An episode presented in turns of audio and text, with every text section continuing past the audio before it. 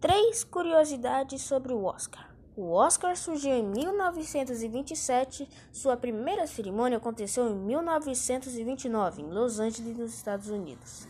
O Oscar tem esse nome por causa que a atriz Bate queria homenagear seu primeiro marido, Harmon Oscar Nelson. A primeira pessoa a ganhar o Oscar foi o ator Emil Jennings, que ganhou a categoria de melhor ator nos filmes The Way of the Elfresh e The Last Command.